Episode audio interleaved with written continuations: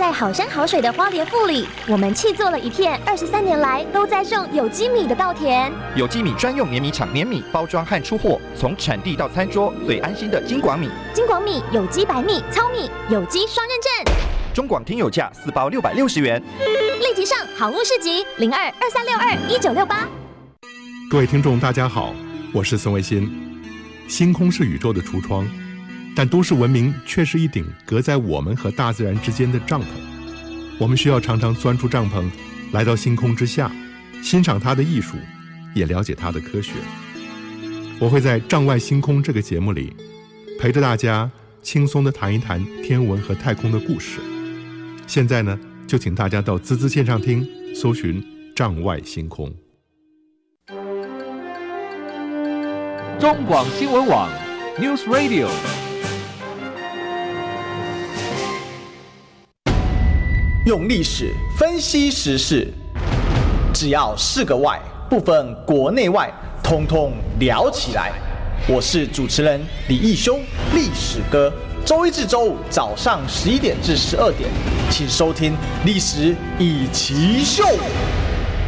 欢迎收听今天的历史一起秀，我是主持人历史哥李一修。我们今天继续追寻历史，追求真相啊！我们今天的现场来宾呢是台北市议会最凶狠的人，我们台北市议员林真宇，真宇，Hello，历史哥好，还有我们所有空中的朋友，大家早午安，大家好，我是台北市议员林真宇，最温柔的。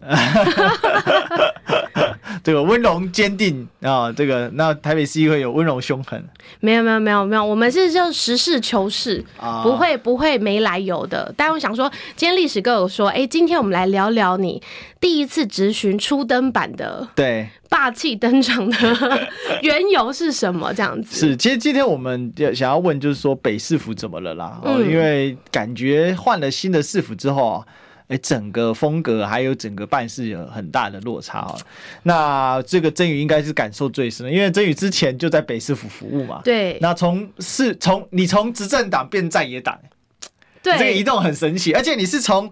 这个市政府到市议会啊、嗯？对，其实应该是说，我原先在市议会，然后进到市政府，然后再回到市议会。对，对对对，因为其实之前也是有当助理的经验。嗯、对，那所以其实我呃，应该是说我来简单阐述一下我的过往好了，我的过往经历，因为我其实一直说我的从政是铁三角。哦，铁。为什么会这么说？就是我我发现我的以前的工作经验会让我自己有三个不同面向的角度来去看事情，嗯、这一块。对我加分蛮多的，因为以前我其实是在业界从事就是设计啊、行销公关的工作，然后后来呢，就当然因为是家家家里的渊源关系，对，所以开始从事地方服务，所以等于说我们现在有呃民间的企业工作经验。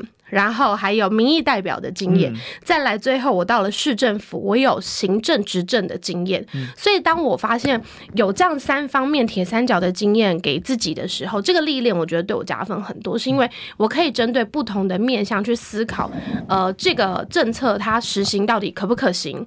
然后在公务人员行政上有没有什么遇到面临的困境？嗯，那当然在遇到民意代表他要面对选民去解释的时候，能不能说得通？我觉得这一块其实反而就是造就我们呃对于民意的阐述跟表达会变得相对的清楚一点。是因为大家知道这个曾宇的爸爸就是林国成前议员嘛？还是对，那其实很早就已经在从政了，所以其实你从小就看着爸爸在议会里面。嗯、我，我应该是说，我是在政治环境长大的。对，所以其实是议员的孩子，因为这个事情我也用过，也用过那个 Jimmy 啊。哦哦，Jimmy，这个世轩嘛。哦，对对对对对。对，他说那个感觉其实很不一样，跟他说他到议会里面去的感觉是其实很熟悉，因为从小就跟这些议员、议员叔叔伯伯、阿姨姐姐全部没错，每天都看到他们在那边这个。呃，像是这个就是在工作嘛，对对对，所以他的他的那种感觉跟呃一般就是如果你是从来没有接触过议会，其实是不一样。这个对你有什么样的帮助？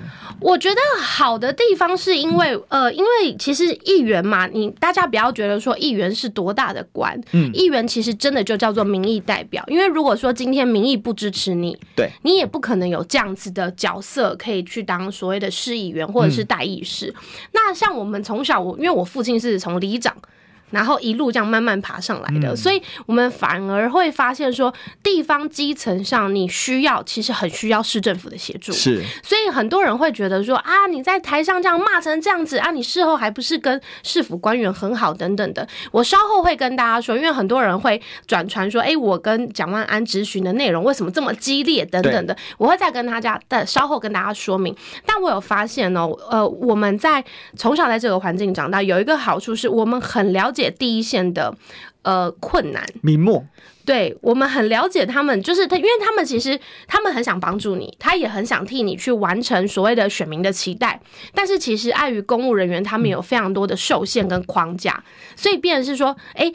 民意代表的角色，其实我个人啦，把它解解读的比较简单一点点，就我们叫做沟通桥梁，是，就是市政府跟民众中间的那个沟通桥梁。因为市政府有很多有苦说不出的话，其实可以是借由我们来协助他们跟民众沟通。所以我觉得我。在这几个月来，五六个月来当下来，我自己是还蛮喜欢，而且我觉得还算能胜任这个工作了。是，所以其实这个是自己对于议员工作的体会，嗯、不过很快就上手了哦。因为我就想啊，嗯、这个这个台北市议会民众党现在有四席嘛，嗯嗯，那说真的，这议会最熟悉应该就是你了。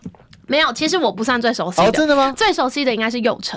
哦，是内湖南港的陈右宸。对，因为他也跟着珊珊姐很久。他其实反而比我更久。哦，比你还久。对，他比我更久，因为其实我中间我还是有在不同的企业跟地方，我有去外面打转过，不完完全全全部都在市议会。OK。所以你如果说真的最资深、最资深的，其实是右宸。是，所以他也很老练。对。所以你们两个就是感觉起来回老家的感觉。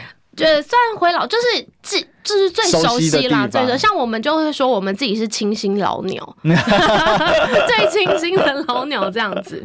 是。好的。那再来想问一下曾宇，就说、嗯、因为曾宇上一次的质询哦，大家可能哦不是很有些人可能不是很清楚发生什么事哦，嗯，嗯。就是第一次的这个对于面对蒋万安市长，嗯、那这个蒋市府新上来，那结果你就是代表党团来发言哦，这个针对就是说，哎、欸。关说问题，这到底是怎么回事？嗯、怎么突然就是才刚上任就有所谓议员官说？哎，这是怎么回事？好，我跟大家说明一下啦。因为其实就是在蒋市府刚上任的时候，其实因为毕竟嘛，因为蒋市长他其实并没有在呃，他只有当过立委，他其实没有当过地方议员，所以他可能有一些在呃地方行政上并不是这么的熟悉。嗯、那像那呃蒋市府刚上任，他上任大概两周的时候，我们就开了一个记者会，就是会觉得说，哎，市政为什么是低配的状态，低配。所谓的低配，就是他当时呢，其实有好几个首长是悬缺的，是没有人的，甚至是由副市副局长来去做代替的。为什么会这样？对，这个就是这个就是一个问题啊。因为其实当你准备好你就任的时候，应该理当来说是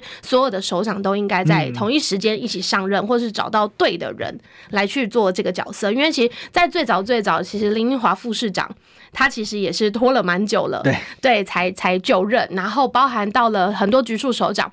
那当时呢，为什么会引爆所谓的关说说这件事情？嗯、是因为我在咨询的时候，我咨询到一个局处叫做卫生局。OK，对，那为什么我们会特别的关注卫生局，而且还特别会说卫生局是重中之重？嗯为什么不能怠慢的原因，是因为其实我们在柯市府的时期，我们打过了将近三年的疫情的这一场仗，是，所以我们很清楚知道卫生局局长的重要性。嗯哼哼。对，那当然，因为其实很多人会觉得说，哎，市政府有八万名员工啊，为什么一定非得要有一个局长？代理局长也可以做得很好啊。对啊，当然，因为他们都是绝对有非常呃高精呃非常的。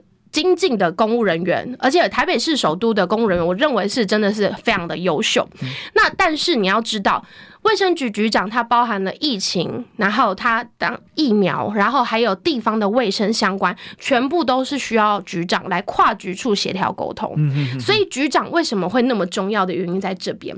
然后那时候呢，我们开完了这场记者会，因为当时除了呃卫生局啦，然后还有体育局啦，还有研考会啊等等等等，有好几个局处都没有首长，是悬缺的状态。嗯、那对于一个刚上任的蒋市长来说，你的首长。其实就是你的分身，你的手，你要如何让你的局处可以正常的运作？局长就很重要。是，所以那时候我们开完了所谓的呃，市民对他是无限期待嘛，因为他不是说蒋万安就是你家台北就是无限。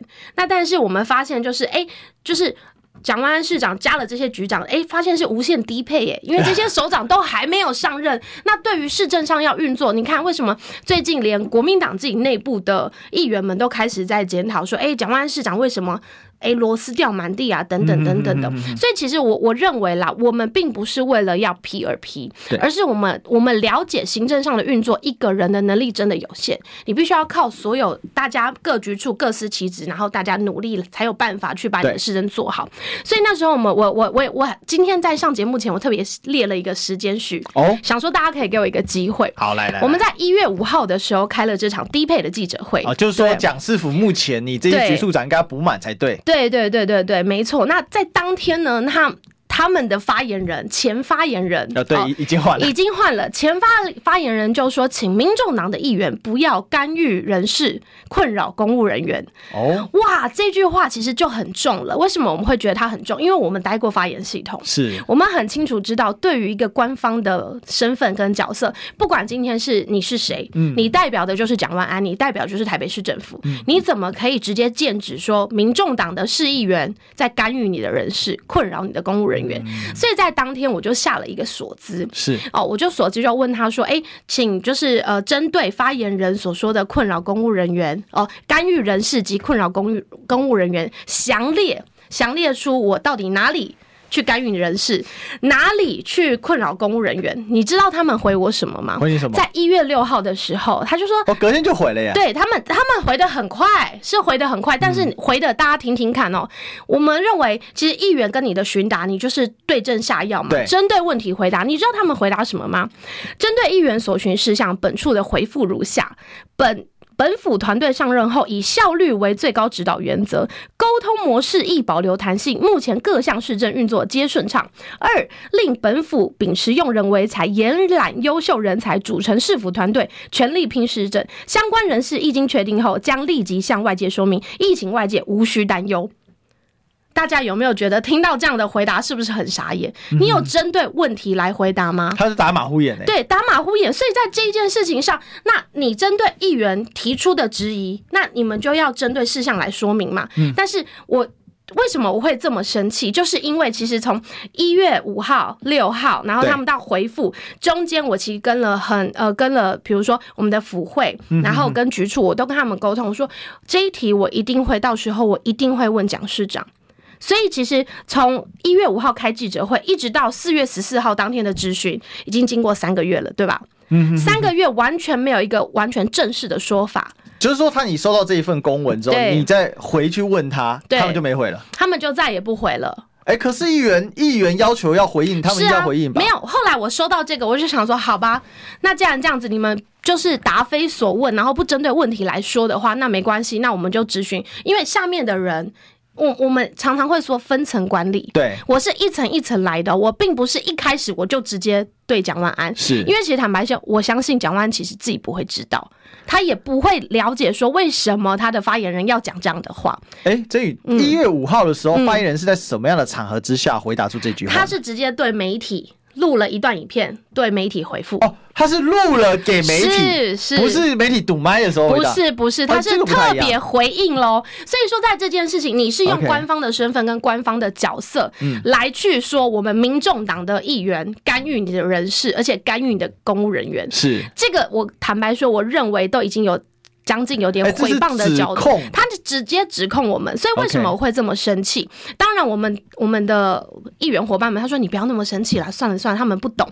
可是我觉得这已经影响到民众党的信誉了，因为民众党我们一直以来都是以公开透明、有话直说、理性问政的角度来去说我们。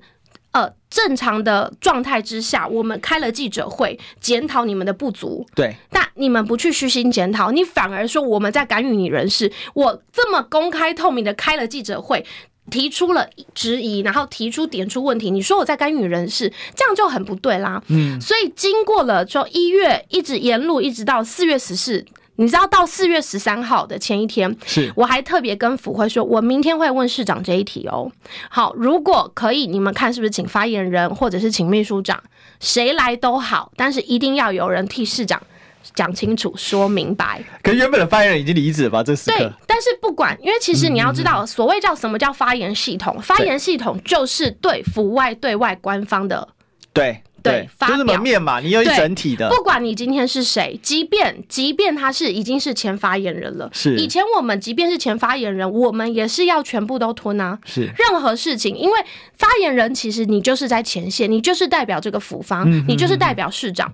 所以那时候我还特别在前一天，我又再次的跟他们说，我会问市长这一题，所以请市长准备好。他们是不是没有意识到这一题的严重性？我觉得他们可能觉得这又没什么，这又不代表什么。过了三个月了，对，他觉得过了三个月没什么，可是。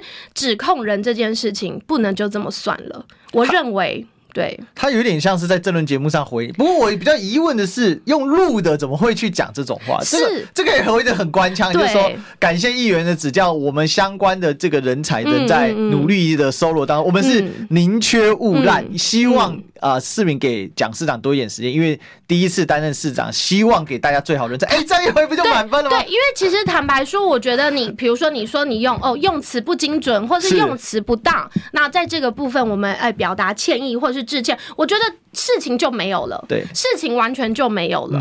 那但是呢，当天我我有发现一件事情，就是我觉得感觉府方的幕僚感觉就是把蒋万推出去。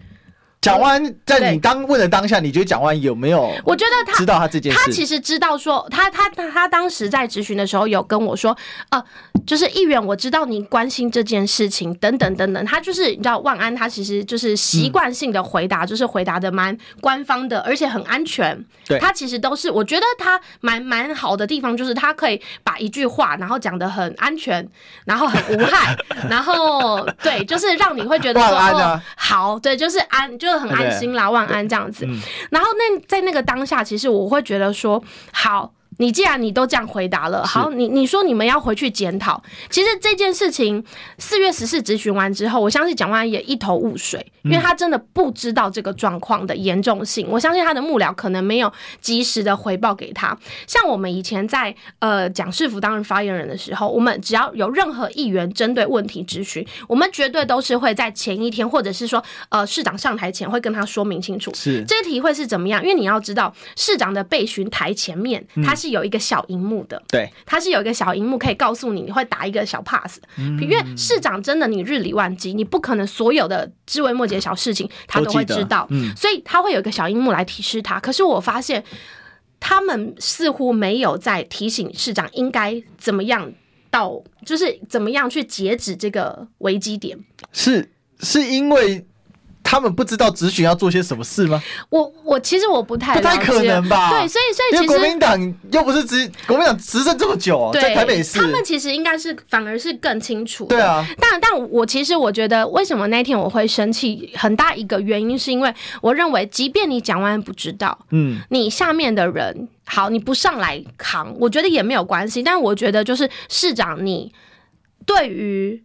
民众党的清白，我觉得你身为大家长，不要分党派，你应该要去理清的。嗯哼哼，市长都可以在备询台上说，议员您没有干预人事，他都这样讲了。对，但是他却不愿意针对呃发言人他们表达不精准或者是呃不妥善的内容去做收回。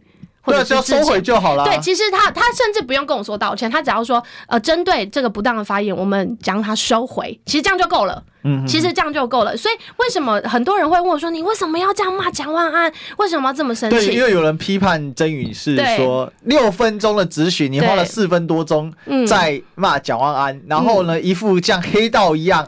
极道之女，嫁给给。所以大家要知道，我其实，在咨询之前，我是经过了三次的关卡。嗯哼，你看到我在问完了之后，当天，而且在当天，呃，他们的发言人录影回应之后，我也录影回应，请要求他们收回。我当天就要求了，这是第一次。对，第二次是针对我书面上提出的那个咨询所资，我说请他们提出列举我们干预人事或者是空。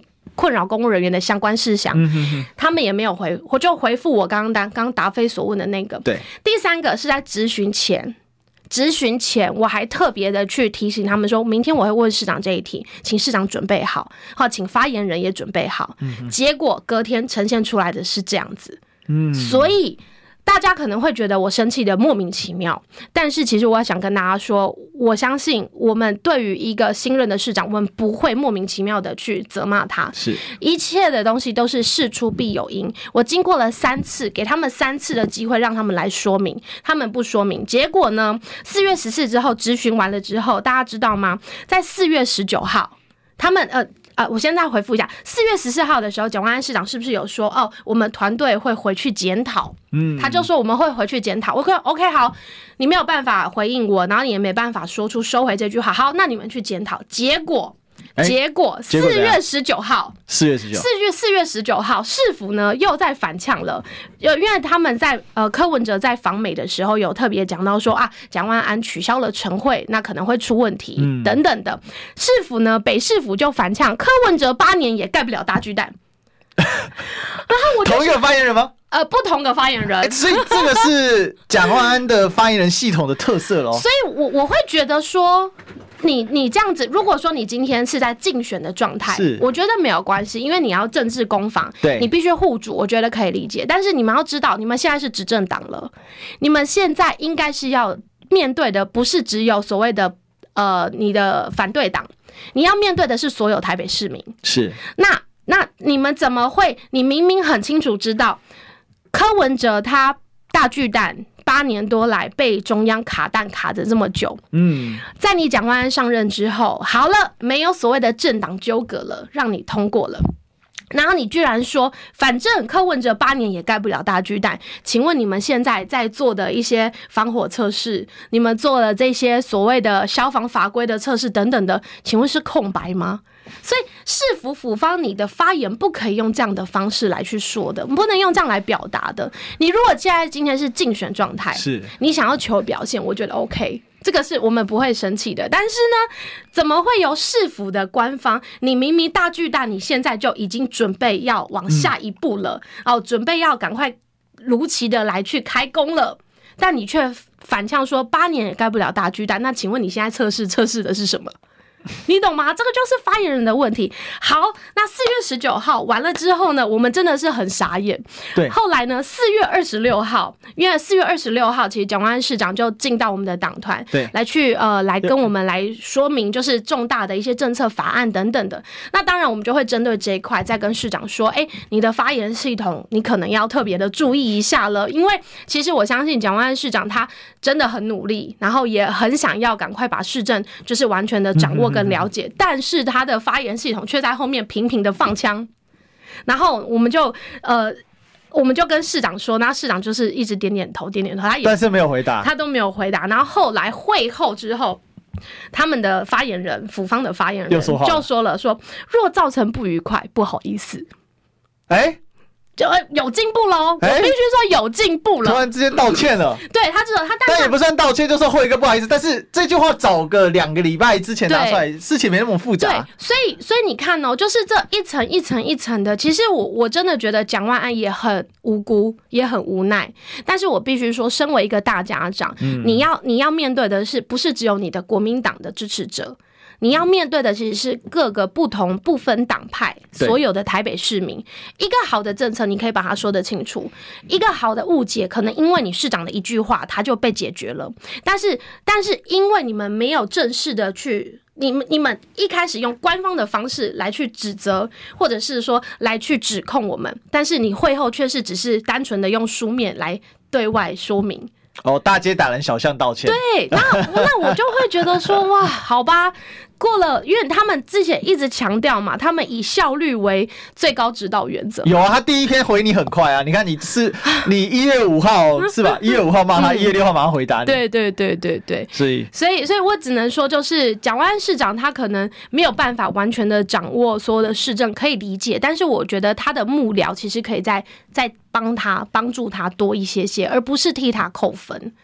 其实我觉得蛮妙的，因为蒋万安市长说真的。他现在的回答当然跟前八年就是柯市长不一样，因为柯市长每次讲话就就是他自己讲的头沙语嘛，所以总是每天都有很多新闻，从那个早上的各种读麦或者下午的读麦，后来后来变定点投放嘛，对，以前就时间到就多嘛，可是蒋万市长比较不会去用话语去创造这些这些新闻性的议题。对，确实是。确实是。所以其实这有一个很大落差。可是反过来，他的发言人系统平常也不太讲话，嗯、但好像跟你们民众党特别喜欢跟你们搭嘴够呢。没有，我觉得啦，就是当然护主心切，我觉得是必然的。是。但是我认为，呃，发言系统它终究还是一个化妆师。如果今天我们直接的攻击蒋万安。我觉得你们可以出来，对，去表达一些立场，或者是说你们可以去呃针对这个事情事件来化解，嗯哼，而不是说针对没来由的事情，然后来特别来去用官方的身份来去回答。我觉得这个就是执政跟选战，你要把它切开。但是感觉万安市长现在目前，我觉得有慢慢的步上轨道了啦，大概就是上任。将近六个月的时候，让五五个多月嘛，五个多月，对，对他终于有有比较好，慢慢上任了啦。那当然，大家对蒋万安市长为什么会有这么多的期待？我相信很多市民也会希望说，哎、欸。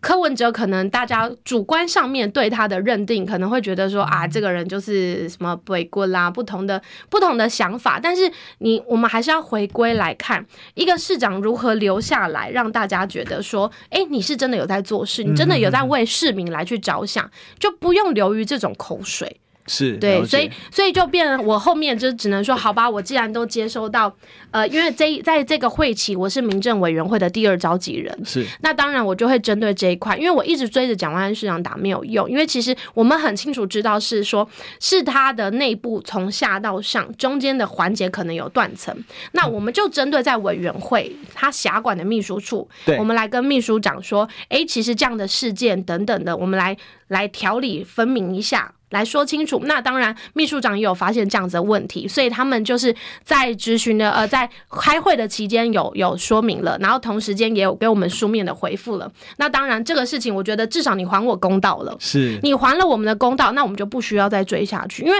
很多人会觉得说，你为什么要花这么多时间不去问针对市政的问题？但是前提是我们在一个。呃，咨询的过程中，我们要有一些一个互信基础嘛。对，你一开始就认定我在干预的人事的时候，嗯、我觉得那这这这就不是一个很好的开始，因为一开始就是一个很重的指控了。嗯，但有一个东西也很重要，就做了广告。我们先进广告。你知道吗？不花一毛钱，听广告就能支持中广新闻。当然，也别忘了订阅我们的 YouTube 频道，开启小铃铛，同时也要按赞分享。让中广新闻带给你不一样的新闻。用历史分析国内外，只要是个“外”，统统聊起来。我是主持人李义修，历史哥，请收听《历史易起秀》。欢迎回来，这里是历史一起秀的现场，我是主持人历史哥李修。我们今天继续追寻历史，追求真相。我们今天呢，这个我们最凶狠的真宇来了哈，没有啦哈，最温柔婉约的哈，但是凶狠是物理这样子啊。嗯、我们来欢迎台北市议员林真宇。Hello，各位线上的听众，大家好，我是真宇。对，这个真宇是我好朋友啊，这个也是我们算算很住的很近啊，哈，处逼处逼。对对对对对对。那一天竟然我在剪头发，还被他遇到，是不是蛮行走基层的？有有有有。我真的有看到，而且很好玩哦。这个剪头发那个说：“哎、欸，他我是不是有在电视上看过？”说台北市议员林真宇，他说：“哦，难怪哦。”他说：“你你怎么会认识他？”我说：“我做媒体的啦。” 好，其实我我觉得今天我们当然是想要来聊聊一下台北市政啊，嗯、因为想蒋万安市长也上任快半年了嘛。那、嗯、我想刚才经借用这个过程，把一件事情给理清楚，因为主要。有一些人不能接受，是说那是蒋市长就刚上任，那你凶什么凶？不过我想刚才珍宇已经把这些的问题都已经回答的差不多了啦哈。但是回过头来哦，就是当时你在做这个咨询的时候，你的同僚们、你的你们党内同志们，呃，有没有事先知道你会用你会咨询这一块？会，我有跟他们说，我都有跟他们说，所以大家是同意的。对，呃，应该是说他们可能没想到我的那个会这么激动。哦，对对，所以所以你没有发现我其实是最后一个？对，因为我们其实有沟通过那个顺序，嗯，因为我们其实每一次我们的呃咨询小组的时候，我们大家都会讨论谁的先后顺序是什么，那大家互相讨论一下我们的内容是什么，嗯，对，那我有跟他们说我会针对就是蒋万安对。发言人发言系统讲的这件事情来咨询，嗯，那当然后续我也是有针对他们所谓挪用的中央统筹分配款的这个事件。对，来来去说明。哎，等一下我们来讲这件事。不过 我想问一下，那个、嗯、现在发言人系统补满了没有？呃，发言人已经发言人已经上了，然后他们有两位副发言人嘛，所以现在、欸、三位三位副，所以现在已经是等于是一个满编的状态，应该是啦，应该是，因为一般就是一个正两个副或三个副嘛。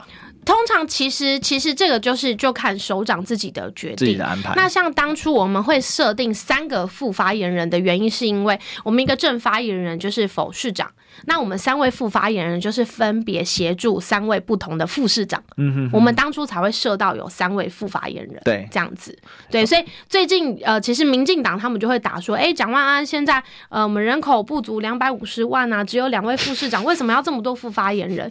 那其实我觉得这个东西就是基本上副发言人的角色就是在协助首长去协助跨局处沟通的这个角色，所以我觉得他们应该也会有相对的一些工作安排啦。所以其实他们发言人还有一个工作，就不是只是单纯面对媒体，很多时候其实是在面对相关的机关，然后各方协调，然后帮忙转达各机关的一些事项。因为其实我们待过公务系统，我们就会很清楚的知道说，其实公部门是这样，它分层管理，其实大家就是各局处各局处都会把自己的业务范围做好。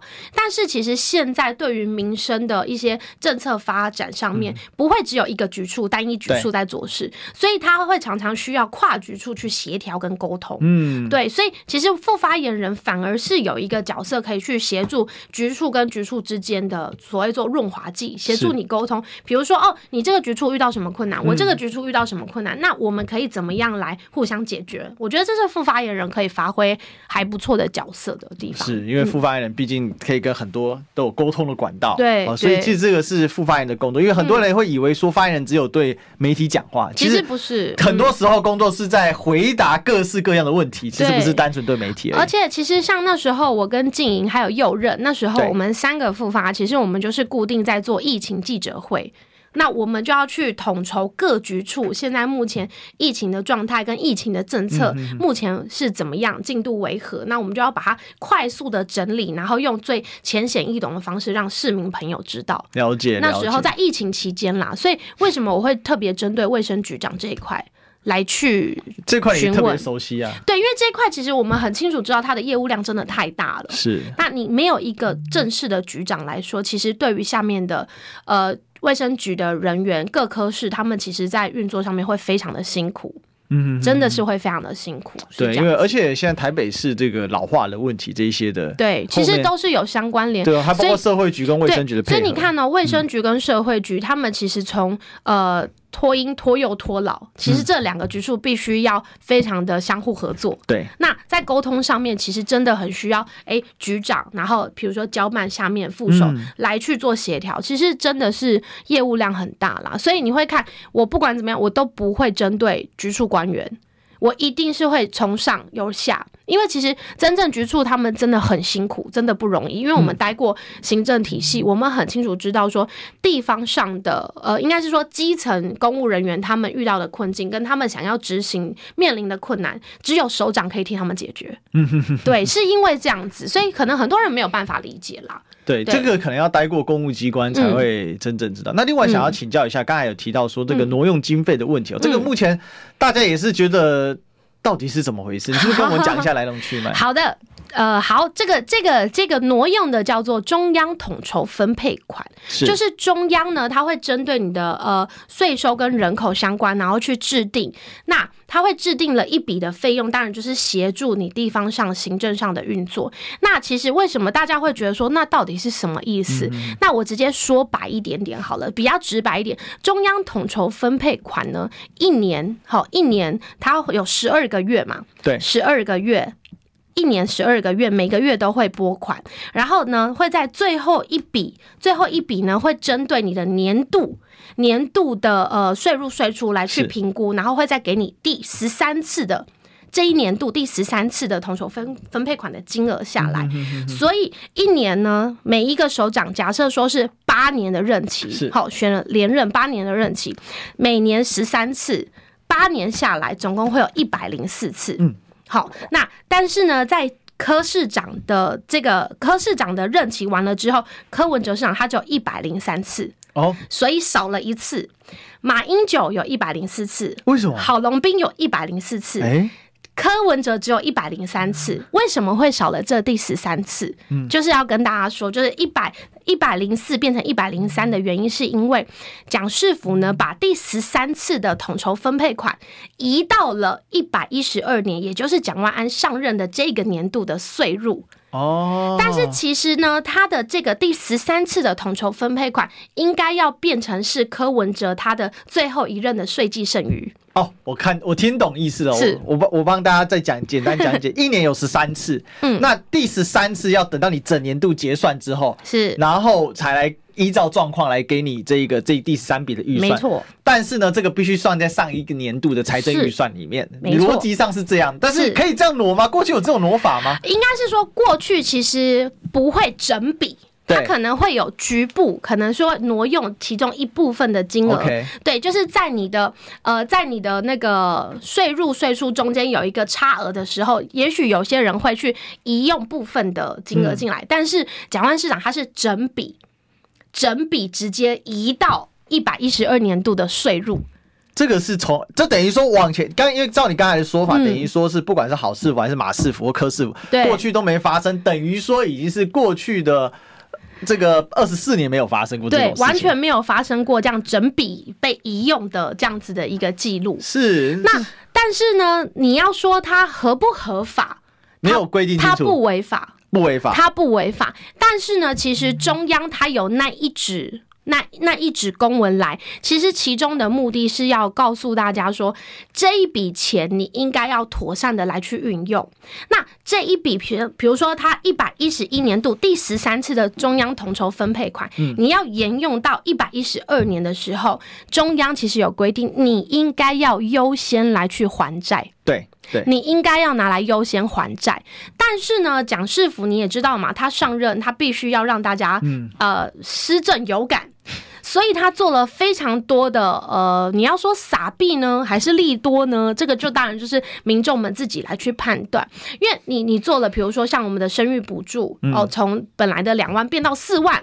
呃，然后我们的呃敬老敬老的金额，那当初在柯文哲任内拍板定案要发的是是呃每个月是一千三，对，那当然蒋市府就把它拉到是一千五，种种种种非常多的，包含到了我们的私幼补助，也是把它提升到五万二，所以其实有非常多的政策都是必须要花非常大笔的金额的。嗯嗯嗯，那在这个时候，如果说你没有优先来去还债，你反而先拿来去做政策利多，政策牛肉买票倒不至于啦，但是就让民众有感的政策的时候，你的财政纪律是不是会出了问题？因为你今年还可以偷前一年度的一，是等于说你的这一笔一百一十一百一十七点多，算一百一十八亿，你全部拿来去，不是拿来还债，是。你拿去去做你的政策来去发这样大傻币的这样的行为的时候，不是不好。对于民众来说，当然你在财政纪律无余的状态下，我觉得你去做这样的政策力度是好事的。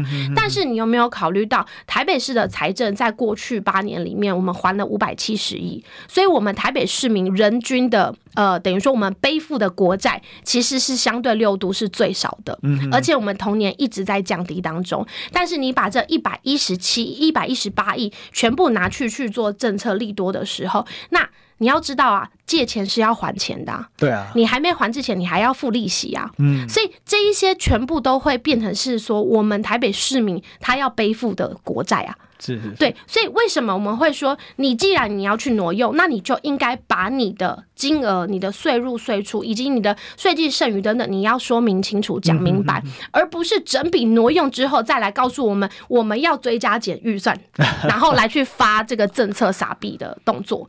那这个时候很，我我相信连市长可能都不知道这个政策方向会是这样子。这个是谁处理的？呃，财政局跟主计处，对，财政局主计处哦。对，那当然，我觉得你要这样子政策利多，本来这个不是行政首长他们的职权，但是我说了，你就是要说清楚、讲明白。如果今天郝龙呃，今天马英九做得到，郝龙斌也做得到，为什么蒋万安做不到？嗯嗯，对，如果他们都可以不去沿用上一上一任的税计剩余的额度的话，为什么你需要这么做？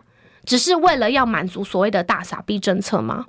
但等于下年度会有很大的问题啊。是因为其实当你在呃在应该是说所谓的中央统筹分配款，就是中央他会来看你，如果说你的财政纪律状态是 OK 的，对，那。我们的中央统筹分配款，我们就不需要拨这么多啊。嗯，所以等于说，其实羊毛还是出在羊身上。你先去挪用了这笔税金剩余，来去做大撒币、大补助，那中央统筹分配款，你相对的你的来源就会被限缩。OK，对，所以这个就是为什么我们必须要在议事殿堂上面拿出来去问市长，因为如果市长不知道，下面的人去挪用，其实是会限缩下一年度的中央统筹分配款的。嗯，了解。对，哦，这个其实是行政上的一个常见现。对，所以所以说这个东西，呃，坦白讲啦，真的要用一个小时的节目里面说清楚，其实真的很难讲得清楚。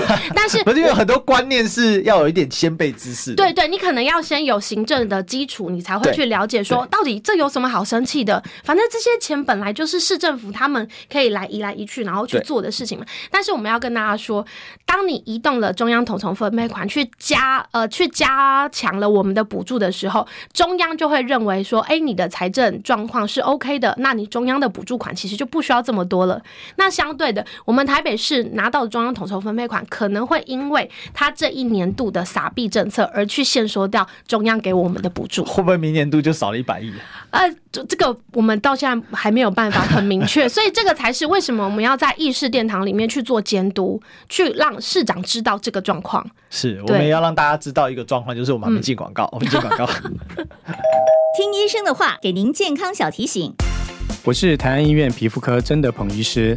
要有一个健康的肌肤，我们基本上呢就是要单纯、单纯再单纯。啊，我们的步骤要单纯，我们的保养品牌要单纯，我们的保养品的成分要单纯。还有，我们只要保湿和防晒做好了，我们的抗老就成功了一半。想听最实用的医疗资讯，锁定每天中午十二点，中广新闻网、流行网，听医生的话。用历史分析国内外，只要是个“外”，统统聊起来。我是主持人李易修，历史哥，请收听《历史以奇秀》。欢迎回来，这里是《历史一起秀》的现场，我是主持人历史哥李易修。我们今天去追寻历史，追求真相。我们今天的现场来宾是我们最凶狠的曾宇。Hello，大家好。是啊，我们今天来欢迎曾宇来跟大家谈一谈台北市政。其实我很久没有回到台北市政来跟大家做分享了。嗯。但是我想刚才看了一下今天的这个，除了空中的朋友之外，哈，今天 YouTube 朋友啊，这个讨论蛮热烈的。嗯、那我想，呃，刚才也有人提了一个问题，就是说，哎，是不是应该请北市府的发言人来平衡一下？不过目前好像很少看到北市府发言人上。节目接受访谈啊？呃，其实其实台北市也是有台北市的广播啦。嗯、那像以前我们的发言人跟副发言人，其实都会在呃台北市的广播电台里面来去做分享。嗯哼，对，所以其实我觉得，如果如果我们提出来的咨询是有问题的，基本上他们都会官方都会出一些新闻稿等等的啦。是，对，都还是会有。所以我觉得，如果有机会的话，也希望历史哥在不会被投诉的状态下，是不是可以邀请财政局来跟大家说明？说明分分清楚来讲明白，我来我来邀看看嘛哈。好，但是其实我觉得今天邀曾宇就是觉得，除了把前阵这件事情讲完之外，其实另外一方面，因为我们最近在总统大选啊，所以呃比较少有人去讨论到市政这一题哦。对。那另外还有就是跟市长的性格也有关系嘛，因为我们知道这个柯柯文哲市长，你也可以说他乱讲话啦，但是他就讲话有梗嘛。他比较会下标题。对对对，标题党嘛，哈，很厉害哈，这个真的是。记者最好的朋友啊，就是每天帮你想标题哦，但他也不是故意想标题，因为他的性格就是。就是这样子，所以会很多人去关注到这个市政这一块，因为有这个标题。可是现在很明显，其实台北市政是相对比较没有像以前过往聚焦度这么高的。曾宇你自己感觉，因为你待过嘛，就是以前真的很高度，大家每天是大概都会有一两题市政题。对。但是现在的新闻，其实台北市政题的曝光度并不是很高啊。我我觉得相对是啦，因为其实我们也因为毕竟我们以前在做呃媒体关系，其实副发言人的角色，我们需要长时间的。跟媒体来去沟通，哎，比如说现在目前媒体关注的议题是什么？那我们可能就会来准备。那但是近期好像也是听到一些媒体跟我们反映说，哇，现在市政府好像没有太多的露出，然后或者是说比较少，好像会被人家看见的亮点这样子。所以，但但其实我觉得这也不是件坏事啦，因为你需要给蒋万一些时间，让他去掌握市政、熟悉市政。那当然，我之前有听到一个，嗯，一个。呃，乡间传闻啦，乡间传闻，乡间传闻，他们是说，就是呃，目前他们的幕僚其实评估，就是希望让蒋万安可以先扎好根，嗯、所以他会降低他的受访比例。其实我有听过这，哎、欸，你有听过吗？所以这不是乡间，这确认的乡间传闻，应该是，这至少我听到有这件事，就是。不要是柯文哲模式，对对对。嗯、那但是我觉得这样没有不好，因为其实我有跟几个媒体聊到，他们是说，其实这样也没有不对，这样只是回归正常而已。他们是说柯文哲当时太不正常了。哦，这好像对过去好是否好像也没那么高。对，就是等于说，其实过往他们可能呃，在国民党执政的状态下，好像都不会是这么的呃新闻热度这么的高。嗯哼哼。所以我觉得他其实蒋万也只是循过去国民党执政的老路而已。所以其实你也不能。期待，因为我觉得任何一个人在柯文哲后面，其实都会背负极大的压力。嗯，因为确实柯文哲他这个人就是他非常的嗯，怎么讲，真的是兢兢业业。我们的每一分每一秒，其实他都是把他掌握的很好。所以对于呃万安市长。跟柯文哲上，本来两个人就是行事作风本来就不同，对，你不可以拿柯文哲的呃标准来去要求蒋万安。但是我觉得，在一个呃行政呃，在一个首都的市长的高度的话，我觉得用这样子的。嗯，首长的身份，呃，首长的标准来去要求蒋万安的话，我觉得万安还可以再加油一下啦。他其实蛮多进步的空间的。不是我在想说，这个台北市政线的记者会不会很想离职？这样，以前下标很轻松，现在下标，现在因为因为其实蒋市长并不能不能说这是坏事哦，就是他的个人风格就是不会让你创造太多的标题嘛。对，他希望就是平平稳稳的。嗯。不过话说回来，要做一点时间，那你最近在关心的市政的方向，是不是也可以跟我们？我们分享一下，就是说哪一些事情你是觉得现阶段在市政方面是需要更需要去努力的呢？呃，我我觉得近期当然，因为其实，在柯市长他其实，在高强度的工作状态下，其实近几年的市政上，我觉得运作是挺好的。但我觉得有一块是可以再加强，就是呃，在我们社会局的社会安全网这一块，社会安全网，当然蔡英文没有办法做好的，那 那当然我们就要再花更多的心思来做，因为大家可以看到，因为现在呃。少子化的问题，所以每个孩子其实真真的都是父母亲的宝贝。对，那当然我们在遇到呃托婴跟托幼的状态的时候，嗯、第一线到底能够怎么样来去守护我们的孩子这一块，是我孩子，因为我在民政委员会会长期关注的问题。那我也是跟社会局局长我们有沟通说，到底要用什么样的方式来防治不适任的老师，或者是不适任的保姆相关的这些，还有不适任的呃。老板，嗯，这些我们怎么样如何去建制一个标准，然后来去防堵呃害事的发生？因为其实我真的认为还小，不管是零到二岁，或者是说呃两岁到五岁之间的孩子，没有一个孩子经得起一点点的受伤。当然，当然。对，所以说在这一块，我会在这一期的民政委员会，我会一直在关注，就是到底现在社会局目前的进度如何？因为其实社会局遇到很大的困难，也有一个地方是中央的母法。嗯，在中央的母法的限制之下，因为中央的母法它就是这么的松散，对，等于说地方你没有办法去，没有办法去越举。去超越你的母法，所以在这一块我就有责成我们的呃社会局长跟法务局长，请他们组成了一个所谓的修法小组。对，因为我觉得这个是需要由我们首都来做起。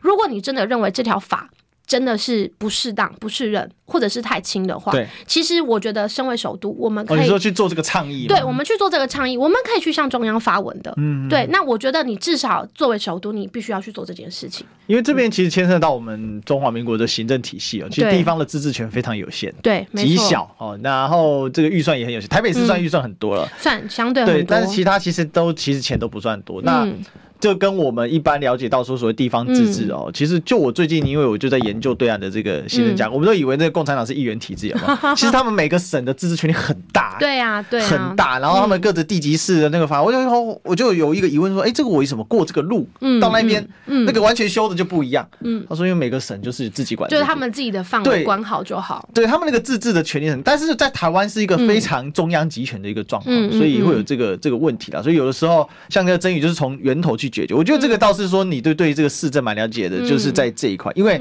其实市政就是我们市府里面能够定的自治条例啊，我记得印象非常经典的，大家还记得那个卢秀燕那时候不定那个生煤管理的条例吗？哦、嗯，然后就被民进党党中民进党这个中央政府直接废除嘛？哦，对，强行作废。对，就因为其实大家可能不知道，是在地方自治法，如果你跟中央的母法有相抵触，就要以中央的母法为优先。对，所以很多中央还有强制解释权，他会强制强制你去要依循母法。